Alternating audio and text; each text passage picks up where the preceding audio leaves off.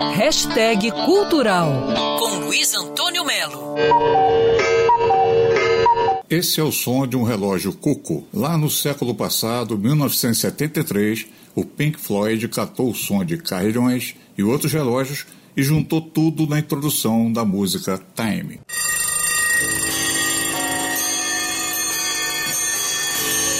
O cuco, os carrilhões, esses grandes relógios eram comuns nas casas de nossos avós, bisavós, como são os computadores hoje na nossa casa. A boa notícia é que a Feira de Antiguidades da Praça 15 voltou. Neste sábado, das 6 da manhã às 3 da tarde, você pode dar um voo lá e conhecer cocos, carrilhões, batedeiras dos anos 50, tocadichos de vinil a válvula, abajur igual de Machado de Assis, canetas como a de João do Rio, além de cinzeiros, torradeiras enfim, dizem que a feira é a maior feira de antiguidades da América Latina.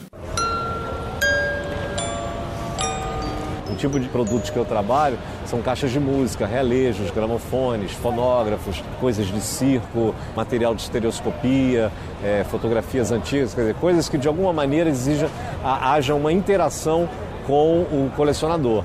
Quando você tem uma antiguidade, um mais um não é dois. Então, quando você tem uma coleção de um determinado gênero, você valoriza a tua coleção. Então você vem aqui e compra uma determinada coisa. Amanhã você compra outra coisa. Amanhã. Quando você vê, durante o tempo, você criou uma pequena coleção. Se você for vender a coleção, você pode vender pelo menos por duas, três vezes mais. Feira de Antiguidade da Praça 15, de volta neste sábado, seis da manhã a três da tarde, claro, na Praça 15. Luiz Antônio Melo para Band News FM. Quer ouvir essa coluna novamente? É só procurar nas plataformas de streaming de áudio. Conheça mais dos podcasts da Band News FM Rio.